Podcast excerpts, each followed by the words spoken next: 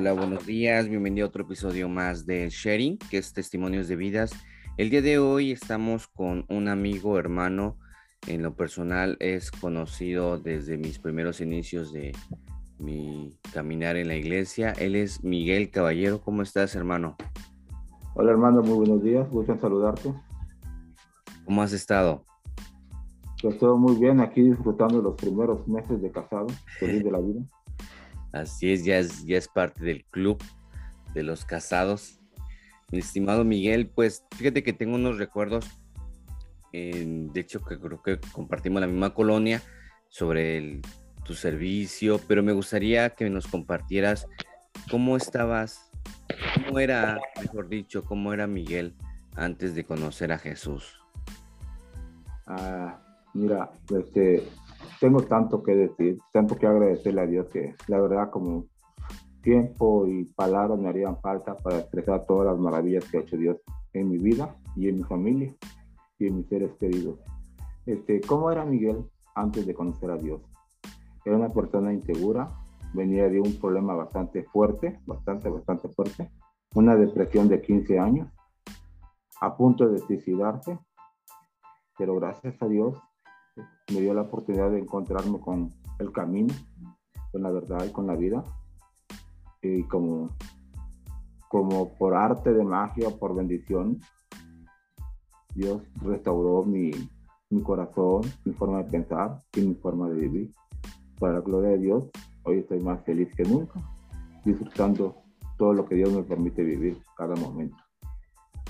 Oye, brother, y por ejemplo, eh, tu encuentro fue a través de un seminario, de un querigma de la renovación carismática o de otro grupo o movimiento? No, este, pues fue a través de, del movimiento de la renovación carismática hace 15 años. Fue un encuentro bastante, bastante fuerte. Lo viví en Casa Seglar. Este, por la bendición de Dios, pues fue un encuentro inolvidable que todavía lo siento, cada vez que lo platico, siento este, mi piel que tengo en China, de saber cómo tuvo bien fuerte este encuentro, porque realmente yo vi a Jesús en vivo, ¿sí? Y no es una historia, no es un, no es un cuento, es algo real en sí. Y este, no sé si gustas que te, que te platique todo cómo estuvo el encuentro con Dios, desde mi momento que entré al retiro. Sí, sí, sí, carnal, platícame, platícame, ¿cómo, cómo fue? Explícanos. Mira, brother, yo, este, como bien sabes, pues, este, nos invitaron a... Yo venía yo muy lastimado, venía con una fuerte depresión, una decepción amorosa, ¿sí? Este, en eso yo tenía ganas de suicidarme, yo no quería saber nada de la vida.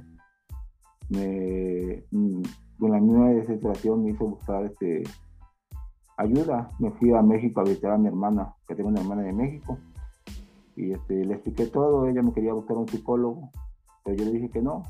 Entonces me fui a la villa. A la villa y estuve llegando como una semana a la villa a hacer mi rosario ahí a la Virgen de Guadalupe. Y este, yo le decía a mi Madre Santísima que no me regalara nada, sino que me pusiera los medios para poder salir adelante. Pasó durante una semana, ya regresé aquí a Tuzla y para la bendición de Dios, una hermana que vive cerca de mi casa este, me pidió que yo quería que yo le arreglara un, un equipo de, de, video, porque soy este, técnico en electrónica, y entonces este, acudí a su casa y en esa plática me dice, oye, Miguel, ¿te gustaría este, vivir un retiro? Y dije, sí, sí, claro que sí, me encantaría. Entonces me, me invitó a mi primera asamblea de oración, ahí en la parroquia del Señor de la Misericordia. Y este, pues mi vieja asamblea de oración fue algo nuevo para mí, fue algo diferente y fue algo algo que me llenó, me dio mucha alegría, mucha paz en ese momento. Y este, ya me invitaron al retiro, estuve llegando como tres, cuatro, cuatro semanas a, a mi asamblea de oración. Y empecé mi aspirantado, ya empecé en el segundo tema, ya había empezado, de hecho ya tenía un tema de, de inicio. Y este, pues ahí empecé a vivir mi aspirantado, fui viviendo mi proceso pues la verdad, como yo creo que como todo aspirante, pues entras así con miedo, con inseguridades, con muy poca, muy poca disponibilidad. Entonces entré al retiro, el sábado pues para mí no, no sucedió nada, lo vi algo rutinario. Pero llegó el domingo, algo, algo inolvidable. Creo que tú sabes de esa, de esa parte, ¿sí? Del domingo, un, momento de oración bastante fuerte, la fusión del Espíritu Santo. Pues en ese momento fue el, ahora sí, el encuentro con el amado, este, donde empezó la oración y el, el sacerdote, me, pasan me pasan al Santísimo, a tocar al Santísimo, este, y el sacerdote, el padre Eli Gallinas, por cierto, instrumento de Dios, muy dócil, muy lleno del amor de Dios, me impuso las manos y a la hora de ponerme las manos pues sentí un fuego ardiente que entró todo mi ser, pero ardiente, ardiente al grado que me hizo, me hizo llorar. Lloré, lloré, lloré incansablemente y en ese instante, en ese momento, en medio de mi llanto, pues se nos barrió Jesús. Y Jesús en ese momento, en ese momento me lo, lo miré y lo primero que le dije fue reclamarle. Le reclamé. Yo le dije, Señor Jesús, Señor, ¿por qué me dejaste solo? ¿Por qué me abandonaste? ¿Por qué tanta maldad en mí? ¿Por qué tanto daño?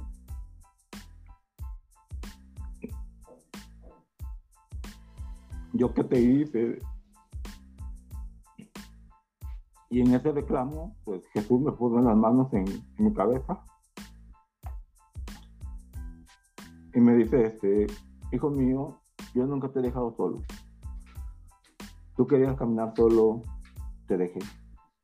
Pero si quieres caminar conmigo, aquí está mi mano. Caminemos juntos. ¿Cómo olvidar ese bello momento? Porque sentí la, la mano tierna de Jesús, una mano, no sé, al platicarte me da, me recuerda ese momento y, siento algo hermoso. Siento algo hermoso, o sea, se me quiebra la voz, no porque todavía esté lastimado, sino porque me siento indigno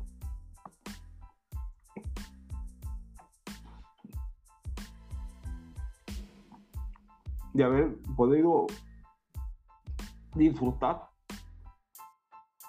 de haber podido ver al maestro. Porque hasta la fecha yo pregunto, ¿quién soy yo? ¿Por qué tanta bendición en mi vida? Porque muchas veces piensa uno que los problemas o las enfermedades son castigo de Dios. Pero se nos olvida que posiblemente ahí puede llegar la bendición. A través de eso puede cambiar tu vida. Y te juro que ese día, después de que me, de mi encuentro con Jesús, lloré, lloré, lloré, lloré incantablemente. Salí de ese retiro y ya de cuenta que salí este, flotando, totalmente livianito, liberado relajado, bastante, bastante contento como nunca, como nunca en mi vida. Yo viví mi retiro a los, y a los 20 años más o menos, 20, 21 años más, más o menos. Y Era una felicidad que nunca en mi vida había experimentado. Y sin mentirte, hermano Claudio, que tiene 15 años este encuentro, ya de cuenta que fue ayer. Sigue fresco. Sigue fresca mi memoria a través de este encuentro de Jesús. Y a raíz de eso, es que esto está en mi corazón. Tú sabes que, que tuve un accidente bastante complicado, bastante, bastante complicado. Me asaltaron, me dieron un balazo en la cabeza. Clínicamente estaba yo muerto. Clínicamente, te lo digo. Porque el doctor le había dicho a mi mamá que yo de, esa noche no iba a pasar.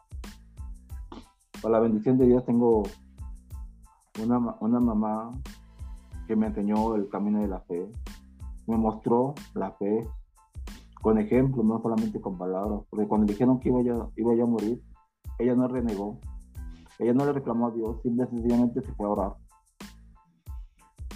Se fue a orar y ante el Santísimo, ante el Sagrado, le dijo, Señor, tú me lo diste, gracias. Si te lo quieres llevar, adelante. pero si lo quieres dejar, que sea para algo de provecho. Mi mamá regresó al hospital ese, ese día y cuando entró a, la habitación donde estaba yo en terapia intensiva, ¿cuál fue su sorpresa? Que yo ya no estaba en cama, ya no estaba yo ahí en, terapia intensiva.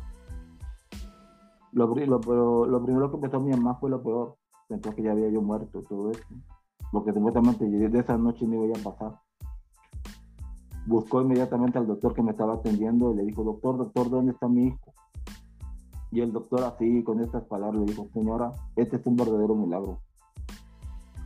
Su hijo ha reaccionado y ya lo tenemos en piso.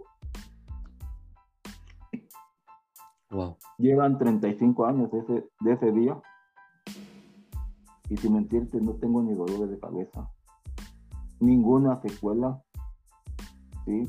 Yo hago mi vida normal, trabajo, todo normal. Hoy soy servidor del Señor y tengo un detalle, un detalle en la cara, yo creo que muchos se dan cuenta. Quizás muchos, estoy seguro que muchos, muchos lo ven como un defecto. ¿Sí? Pero gracias a este detalle,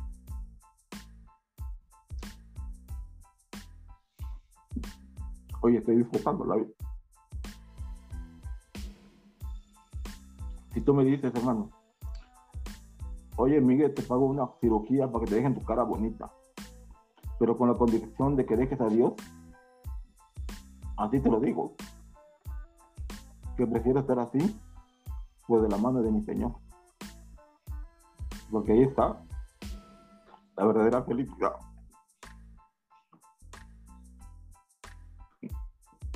Y te digo, este, y si ves estas lágrimas, no es por, no es de reclamo, ni de tristeza, ni de depresión,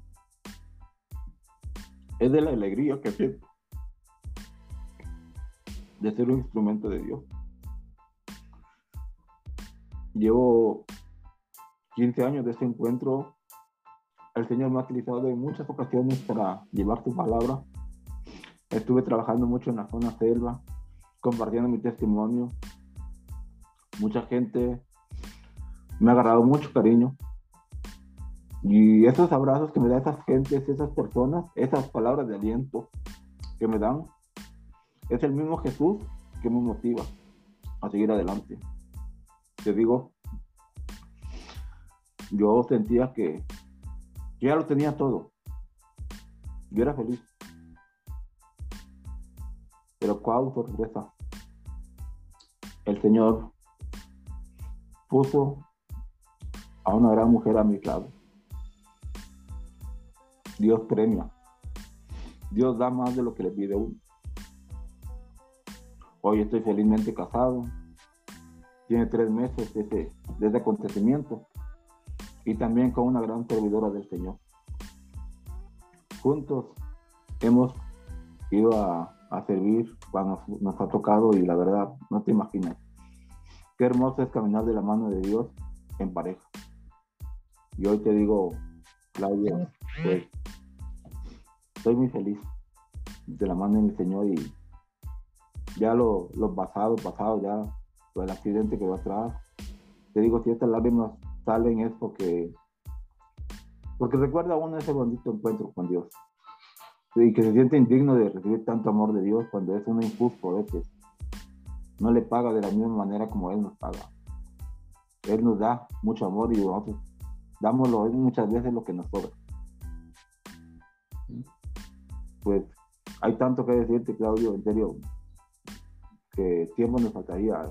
He, he visto la manifestación de Dios en cada momento la verdad. Hace, también hace, ¿qué te puedo decir? Hace unos, antes de el, el, en agosto, también estuve a punto de morir, creo que te has enterado, me, estaba matando el COVID, ¿sí? al grado que tuve que posponer mi boda. Mi boda estaba planeada para el 17, 18 de septiembre, se tuvo que posponer, se tuvo que posponer hasta el 7 de enero pero los tiempos de Dios son perfectos. Creo que fue un momento ideal, el 7 de enero fue algo hermoso porque lo pudimos disfrutar al máximo, sin tensiones, sin presiones, sin nervios, todo tranquilo, ya. Fue algo maravilloso.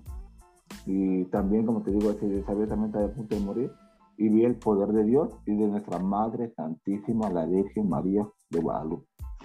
Para la gloria de Dios, ella tuvo mucho que ver también en mi sanación, porque es una gran intercedora que tenemos nosotros los cristianos católicos. Wow, wow.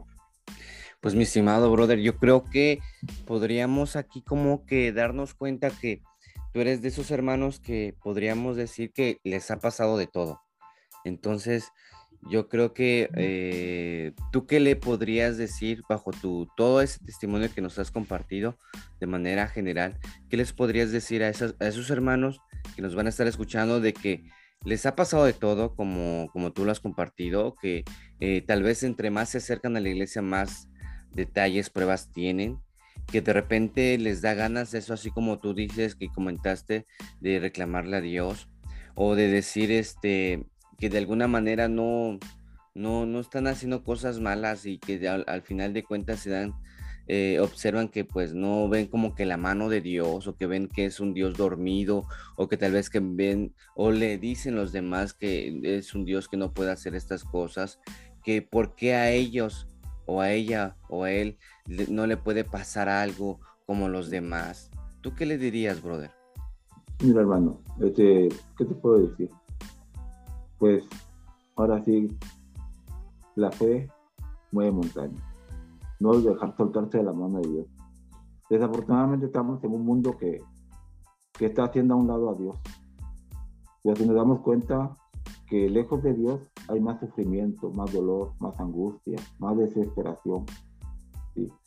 Y cuando tú te encuentres con ese Dios vivo, pero con una fe, con una fe que roba el milagro, así como lo hizo la que estaba en hemorragia durante 15 años, no una fe teologal, sino una fe expectante que roba el milagro a Dios, que confía en Dios, que se acerca y toca su manto y no le importó lo que la gente dijera, no le importó que la gente le impidiera llegar a Jesús. Ella tenía esa fe. Y cuando tú tienes esa fe y robas ese milagro a Jesús, te das cuenta que valió la pena todo el esfuerzo, valió la pena todo el sufrimiento, todo el dolor, porque de ahí viene la luz, viene el camino, viene la verdad, o viene la verdadera vida. Entonces, que no se desanimen, que sigan aferrándose al caminar de Dios, que luchen, porque el enemigo nos va a querer sacar y sigue, sigue intentando sacarnos del camino de Dios. Pero cuando tú te convences de que vale la pena seguir a Dios, no hay quien te pueda sacar de eso. Que no se desanimen, que no se desesperen, que tengan paciencia, que, tenga, que tengan fe, porque los tiempos de Dios son perfectos. Muchos dicen esa frase, que Dios tarda pero escucha, pero no, Dios nunca tarda. Dios te escucha en el momento adecuado. Dios está ahí con nosotros. Pero siempre cuando nosotros tengamos esa fe, esa fe que roba el milagro a Dios, esa fe que le hace falta en este mundo, en estos momentos. Creer realmente que Dios lo puede todo, todo, absolutamente todo, hermano. Él lo puede todo hasta resucitarnos. No nos conformemos con el será que creo, no, que vayamos más allá estamos en un tiempo de, de Semana Mayor, Semana Santa, vamos a ver el trigo pascual, ¿sí? que no sea un trigo pascual ordinario como siempre hemos vivido, sino que ahora descubramos ese, ese gran mensaje que Dios nos deja a través de, este, de y muerte y resurrección, porque es algo maravilloso. Cuando tú te encuentras con ese Jesús resucitado, tú también resucitas resucitas junto con Él y te das cuenta que, que no hay cosa más maravillosa que estar de la mano de Dios. Aunque el mundo te diga que no, aunque el mundo te, te diga que es mentira, que no vale la pena, vas a darte cuenta que cuando tú resucitas con Jesús, ves el verdadero paraíso. Gloria a Dios, nos excelente, brother. Y ya para terminar, este, me gustaría que ¿qué le podrías decir o comentar a esos hermanos que están comenzando ese, esa respuesta de su llamado a servir? Esas personas que tal vez dudan en servir o no servir en la iglesia. ¿tú qué, le, ¿tú qué le dirías? ¿Tú cómo los motivarías para que estén sirviendo al Señor? Mira, ¿qué te puedo decir? Yo también, yo era una persona muy insegura, muy miedosa, no me gustaba hablar en público, no me gustaba, o sea, sentía que no, ahora sí, sentía que no servía para nada, ¿sí? Pero Dios no, no busca capacitados, sino que capacita a lo que Él busca, ¿sí? Recuerdo que cuando yo inicié en el servicio, pues me llamaron, a llamar para, para dar un tema. Cuando yo en la escuela temblaba al compartir clases, al compartir temas. Y este, es una frase que yo muy digo, que nosotros tenemos que estar flojito y cobrando. Dejemos que Dios actúe en nosotros, que seamos unos instrumentos de Dios. El servicio es algo maravilloso, es lo mejor que nos puede pasar, es el mejor regalo que Dios nos tiene. Llevo, para la de Dios, llevo como 10, 11 años evangelizando. He, visto tantas maravillas de Dios que realmente no me hubiera sido perdonado si no le hubiera dicho así al, servicio. Porque gracias a ese servicio, pues sigo aquí, hermano. Sigo aquí porque muchas veces nos quedamos nada más como, como globo, ¿no? Nos estamos inflando, inflando, inflando, inflando de tanto conocimiento, tanto y vamos, vamos, llega un momento que revientas y te vas para abajo, porque no estás sacando nada, ¿sí? Ya vemos muchos hermanos que así nos inflamos de conocimiento, conocemos la Biblia al revés que el derecho, conocemos libros de teología, todo, todo, pero no compartimos con nadie. Y a veces no es necesario ser un teólogo, no es necesario ser un maestro de Biblia, no es necesario ser, sino es necesario ser como un discípulo de Jesús como Pedro, ¿sí? Que no necesitaba un título, no necesitaba una carrera, simplemente tenía que estar al lado del maestro para hablar de él. Y yo a veces me pregunto, Señor, ¿por qué yo? ¿Por qué yo? Y me ha dado la oportunidad de conocer infinidad de personas. Me ha dado la oportunidad de ir a varios lugares, conocer pueblos, conocer este, familias enteras, donde me han abierto las puertas, donde me han mostrado su cariño, ¿sí? este, pues vale la pena, vale la pena servir al Señor, en donde sea, desde el servicio, no sé qué te puedo decir, intendencia, que es hermosísimo, hay grandes testimonios de hermanos intendentes, ¿sí? como proclamador, como maestro, el Señor te ocupa, Él sabe dónde te puede, te puede ocupar, pero uno tiene que estar, como dice, flojito y cooperando, ¿sí? Echándole ganas, echándole ganas. Porque a eso venimos al mundo, a servir como Jesús. Claramente hoy lo vamos a vivir en esta celebración, ¿no? El lavatorio de los pies, el mandamiento del amor, el amor al servicio, el amor a los demás, ¿sí? A no creerte más que los demás, sino que venimos a servir, no a ser servidos. Claramente lo dice Jesús. Excelente y que da toca lo que vamos a estar viendo, viviendo en este, en estos días de Semana Santa. Pues estimado brother, la verdad, este, muchísimas gracias por tu tiempo, por compartir. Estamos seguros en Dios de que todo esto que tú has comentado para todos aquellos que nos escuchan este va a ser de gran bendición y sobre todo edificante para aquellos que tal vez les esté pasando algo muy fuerte en su vida en estos tiempos que sinceramente son como crisis en nuestras vidas, tanto de discernimiento, tanto de nuestras vocaciones, tanto de toda esta parte que no creemos en la providencia. Que Dios te bendiga mucho, bendiga tu matrimonio, todo tu trabajo, tu casa y pues esperemos que exista otra segunda eh, etapa de poder platicar contigo porque yo sé que hay mucho más que poder platicar contigo, mi hermano, y pues te agradezco muchísimo, de verdad te mando un abrazo. Gracias, hermano, gracias a ti por darme la oportunidad de, de expresar lo que el Señor, las maravillas que Dios ha hecho en mi vida. ¿sí? Y solamente me gustaría concluir con esto, una, la, una palabra de Dios que, que, me llena mucho. Dice la palabra, busca primero el reino de Dios y todo lo demás se te da por añadidura. ¿sí? Y eso es lo más importante. Vas a ver que primero busquemos a Dios y los problemas empiezan a solucionar para la gloria de Dios. Amén. Excelente. Y que pasen una feliz Semana Santa. Un fuerte abrazo y gracias por darme la oportunidad de expresar. Y esperemos que, que Dios haga su obra, que Dios siga llamando gentes al servicio y que Dios siga encontrando personas así como tú, Claudio, que también se dispone a ser buenos servidores a no quedarse eh, estancados nada más, sino buscando nuevos proyectos. ¿sí? Es una gran forma de evangelizar, aprender a utilizar los medios de comunicación. Ahora que está de moda Internet y todo eso, qué mejor forma de evangelizar de esta manera. Hemos puesto muchos pretextos que porque las pandemias nos han impedido llegar a, los templos a, a los retiros, pero tenemos estos medios tan milagrosos que nos permiten llegar a, muchas, a muchos lugares y a mucha gente.